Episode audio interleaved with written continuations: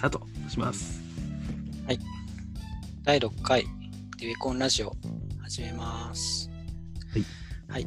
ということで、えー僕は堀部と申します。えー普段はツイッターをしたり、えースタンド FM というアプリで一人語りを配信しています。はい、えー、私は久コンと申します、えー新宿で読書会を開催したり、ツイッターで漫画を描いたりしているエンジニアです。あ、僕僕だ。はい えーこの番組は、はい。えー堀部さんと久コンが勝間和代という女性 YouTuber について2人で語り合うというラジオとなっております。相変わらずちょっと最初の導入がままならないですが、試行錯誤の連続ということで。はい。では、まあ毎回ですね、えっとどちらかが、えー勝間和代さんの、えー動画を持ち寄って、えー紹介するんですが、今回僕が、えー2019年の8月16日に投稿された、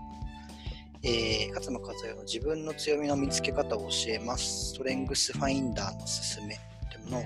選びました。はい。で、どういう動画かというと、えっ、と、まあ、勝間さん結構常々弱みに、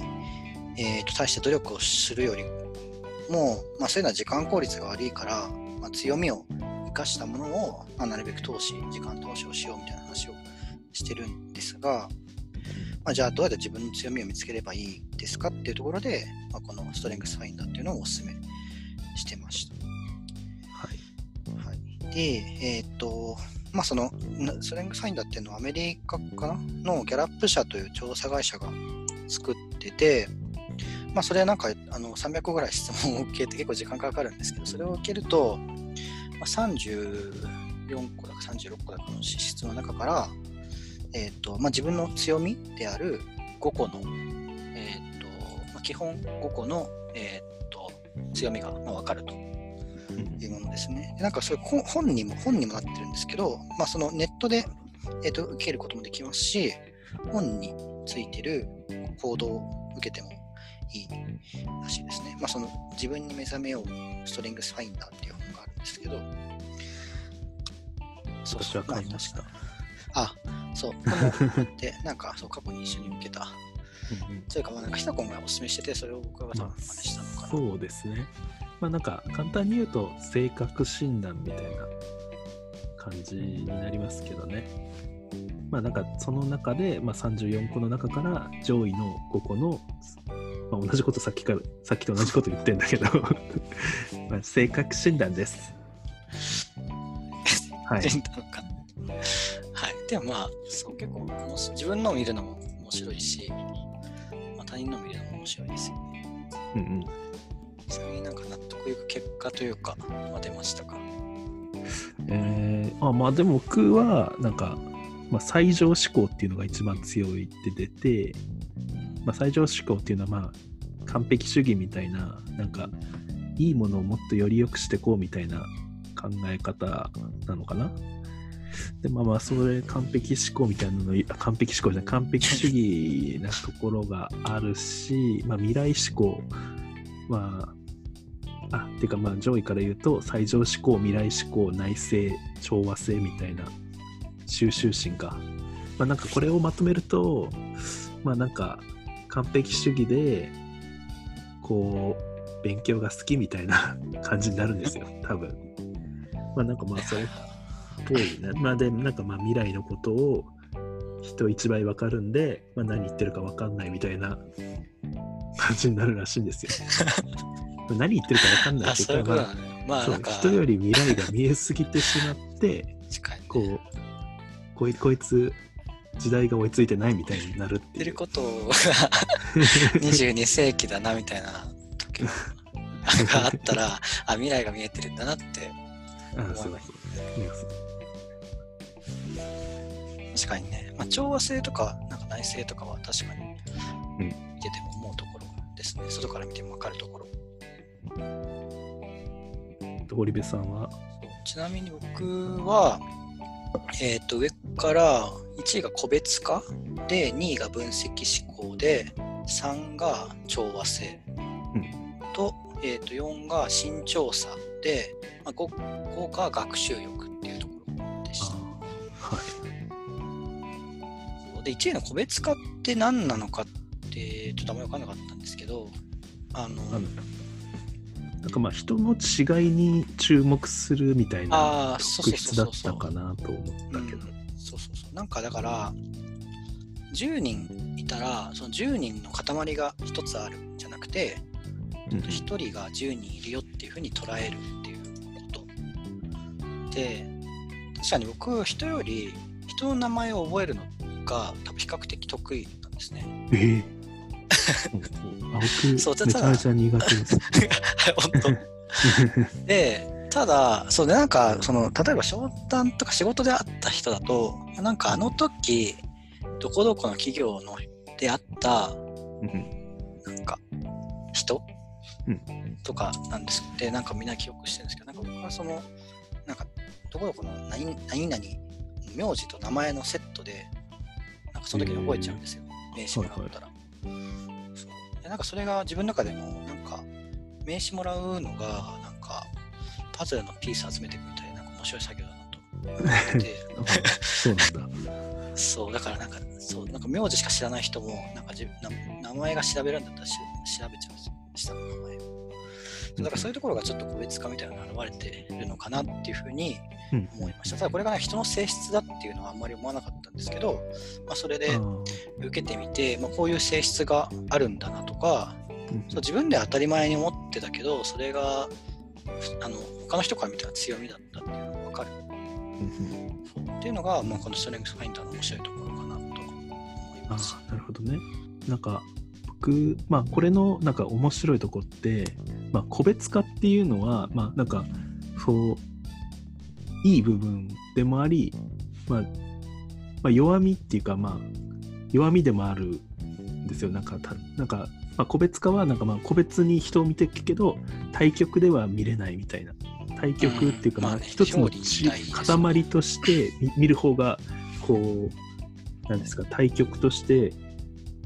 物事を動か動かせたりするじゃないですか。で、まあ、弱みでもあるので、まあ、だからその、なそのなんか自分の弱点だって思うっていうよりは、そのそっちの才能がある人とコラボレーションしていけば、もっと良くなるよみたいな、ああ、そうそうそうそう。だから強みをだけを生かしていくっていう考え方がすごい面白いなって思ってて。ああ、そうそう。だから自分が強くないとこは自分で補完するんじゃなくて、他の強みがある人に助けてもらって、逆にその人の弱みを自分が強くする。だからそう、なんかチームビルディングみたいうんなところにも使われる考え。ああそうそれがすごい面白いなって思っていろんな人に勧めてるんですけど。なんかどっかの企業、まあ、どっかの外資とかだと思うけど、なんかその受けたらその結果をなんかマグカップにプリントするらしいんですね、そのあ人のあありますね。そうそうそう。で、その社内で、この人、私は何々が得意ですっていうのを、まあ、自分から言いふらさなくてもそこに書いてあるから、うん。そこに、そのあ、なんかそういうのが得意なんだったら、こういうのやってみないみたいなのが効果を生んでる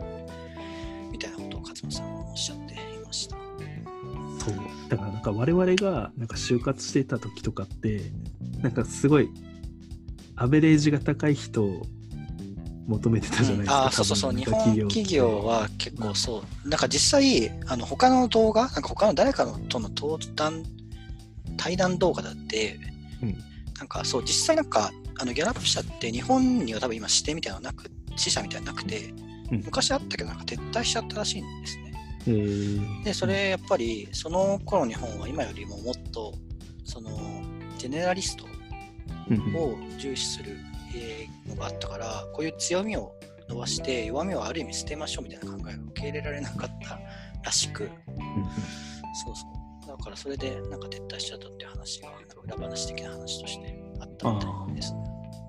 あなんかそうだから少しずつなんかこんなかえ多分こういう考え方かかなり浸透してきてるなって僕個人個人的には思ってるんだけど、まあ、強みを生かしてコラボしていきましょうみたいないやそれがいいなって最近思ってるんですよね。え広まってないかな？広まって、なんかあの、でも、なんだろう、チームみたいなのでも、確かに面白いよ。ね。てか自分もなんかその創作物っていうかなんか作品、うん。漫画とかアニメとかでも、そのチームがみんな協力し合って信頼し合って、それぞれの功を生かして、なんか立ち向かうとか、なんか何かを成し遂げるみたいなのがすごい好きだから、そう、なんか広まったらいいですね。ぜひ皆さん受けてほしいですね。で、なんかこうやっぱこの私たち2人でやると、まあ、多分足りない能力が